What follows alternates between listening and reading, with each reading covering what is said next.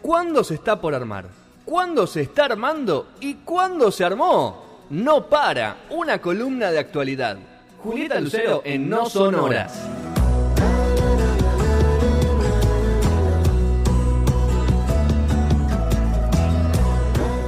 Julieta Lucero, desde el otro lado de la pantalla, no sabemos desde dónde, pero ella nos dirá en este instante. Buenas eh, tardes, noches, Juli.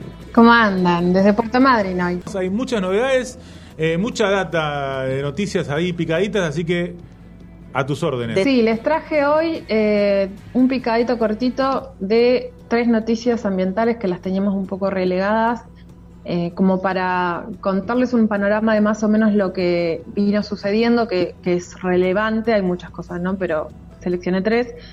Y la próxima hablaremos un poco de qué está pasando con los peces que es algo que se está, que esta semana se estuvo dando bastante manija eh, pero me parece que da para una columna entera para dedicarle todo el tiempo. Así que hoy solo tres temas. El primero, la cumbre de líderes sobre el clima, la semana pasada, el 22, fue el Día de la Tierra. Entonces, el jueves 22 y viernes 23 se hizo la cumbre de líderes sobre el clima eh, que convocó Joe Biden, el presidente de Estados Unidos, eh, y en la que asistieron 40 jefes de Estados, entre ellos Alberto Fernández. No sé si lo vieron sí. el jueves pasado, fue a la mañana la transmisión.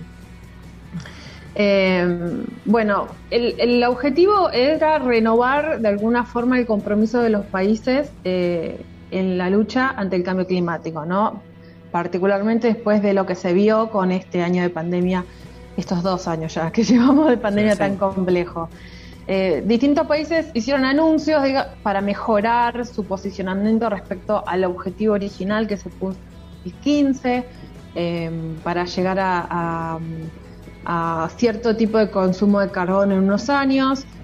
Eh, hablaron muchos países, yo no sé si no hablaron todos los países, la verdad que ese dato no lo tengo claro, si es que llegaron a hablar, probablemente sí, porque si estaban invitados hablaron todos los países, pero bueno, les menciono algunos nada más. Eh, primero los que más emiten, China habló de, el presidente chino, ¿no? Xi Jinping habló de una reducción que será parte de su plan ¿no? de 15 años entre el 2026 y 2030, que un país hable de reducción del un país como China hable de reducción del uso del carbón es muy importante, pero piensen eh, que están hablando del uso del carbón, no de las emanaciones, ¿no? Mm. De, un tipo de energía que es... De virar a otro tipo de energía.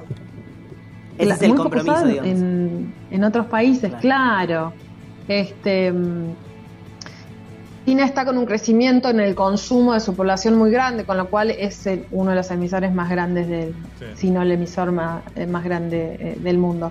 Estados Unidos eh, habló de una gran nueva meta de, para mitigar el cambio climático, habló de alcanzar una reducción entre el 50 y 52% de sus emisiones de gases de efecto invernadero para el 2030 en comparación, o sea, este 50-52 de reducciones en comparación a lo que había dicho o lo que se había propuesto en el año 2000 Acá cada país tiró sus cifras, ¿no? Eh, uno no puede hacer una generalización sobre cuánto va a reducir cada país porque hay que ir efectivamente a cómo están calculando las cifras de la reducción de este tipo de gases eh, de efecto invernadero. Eh, no, en particular Estados Unidos no llega al objetivo originalmente planteado de la reducción que se había, se había planteado que era muy ambiciosa, pero bueno, es un paso adelante presentó un informe con un plan de acción climática em, que está para revisar, que es interesante después de lo que fue la presidencia de Trump, que eh, ponía en duda la existencia del cambio climático. Lo, de China fue más vago, ¿no? Lo de China fue todo más vaga la data, aunque por lo menos tiró algo, que ya es un avance, sin dudas. Sí, Sí, y en general todos los países, o sea, por ahí Estados Unidos porque tenía una bajada de línea o una necesidad de plantar comparación a lo que había sido la gestión anterior, eh, se vio ahí una cosa o se prestó más atención, no sé, viste que a veces es sí.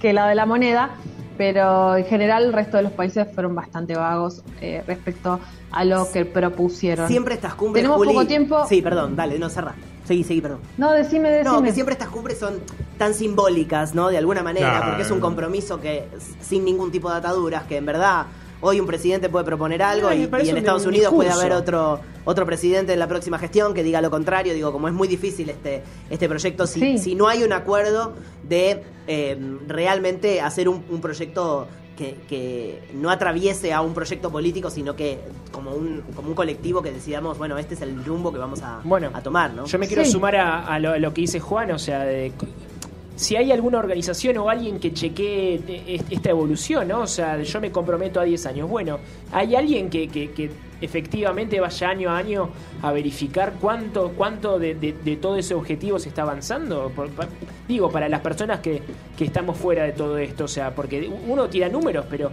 de ahí a, que se cumpla o a que, o a que se haga efectivo, me parece que hay un trecho muy largo. Sí, es una pregunta válida. Existen a nivel internacional muchas, desde ONGs, organizaciones civiles, eh, movimientos sociales, hasta las mismas Naciones Unidas. Los países están comprometidos en presentar unos reportes, en cómo van los avances, en los distintos aspectos, no solo con la, esta reducción, sino también con el compromiso de los Objetivos de Desarrollo Sostenible, que son 17, que también se, se firmaron en, en el 2015. Eh, o sea, cuando se plantean estas cuestiones estos acuerdos, se, se plantea la otra parte, que es de alguna forma el control o el informe por parte de los países del avance o no avance. Pero después viene eh, lo que dice Juan, que no, eh, firmó el Estado de Estados Unidos. El gobierno anterior dijo que sí, vino Trump, Claro, dijo que no, claro. viene Biden, dice que sí, no. Cuando hablamos en Argentina de que eh, los distintos gobiernos tienen distintas opiniones, bueno, acá También. acá está también, ¿no? Juli, Eh, no nos rajemos las vestiduras. vamos a otro Argentina en particular. eh, ah, no, antes de Argentina, Bolsonaro, les voy a decir, Bolsonaro Ah, dijo que para el sí. 2030 va a eliminar la deforestación ilegal, ¿no? Y para el 2050 va a alcanzar la neutralidad de carbono. Sí, sí, tiró, Ah, tiró, tiró- gusta. tiró un poco de fruta. ¿no? Tiró porque como saben que le queda poco, ¿viste? Cuando estás en el último chorro y ya te importa tres carajos. Si ya voy a decir cualquier cosa. Es tremendo, bueno, hasta así, tomarlo con, con 30 millones de pinzas, hay que ver qué dicen los informes.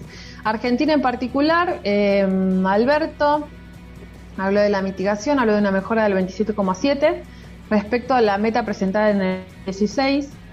eh, no incluyó el informe que debía incluir para, para ver cómo se iba a llevar a cabo la meta, pero sí se planteó para in- incluirlo en la próxima COP, que es la, próxima cumbre que va a tratar este tema, que es la COP 26.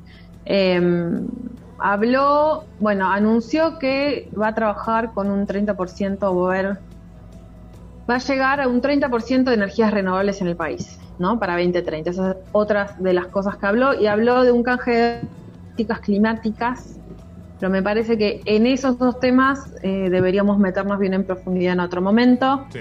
Eh, solo voy a decir respecto a los 30% de los renovables, es renovables para qué.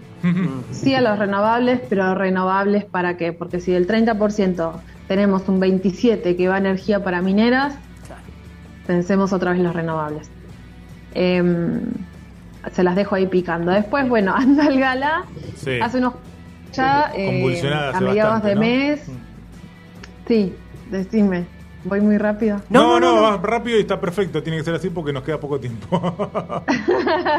Bueno, en Aldalgará hace dos semanas, el 12 y 14 de abril, eh, hubieron varios detenidos por Sí. eh, protestar en, en, bueno, en esa ciudad de Catamarca en contra de la minera Yamana Gold, hubo un incendio. Se lo acusó, digamos, de distintas cosas, metieron preso a 22 personas, si no estoy equivocada, Mm. fueron liberadas eh, hace unos días, este lunes que pasó, finalmente, bajo una fianza de 150 mil eh, pesos a cada uno de ellos, o sea que no es que están desvinculados, sino Claro. simplemente que no están en la comisaría. Aguardando, digamos, Eh, la decisión del estaban. juez. Siempre ante la Claro. duda a los manifestantes Adentro. se los pone presos hasta que hasta que se resuelva la situación, no así con los dueños de las mineras, con los empresarios. Esos tienen como otros derechos, como si tuvieran eh, fuera más fiable su palabra, ¿no? Como si la palabra, bueno, no, pero todavía hay que esperar que se pida la justicia. Con, con los trabajadores no hay que esperar que se pida la justicia. A priori, por si acaso, hay que mantenerlos eh, detenidos. adentro.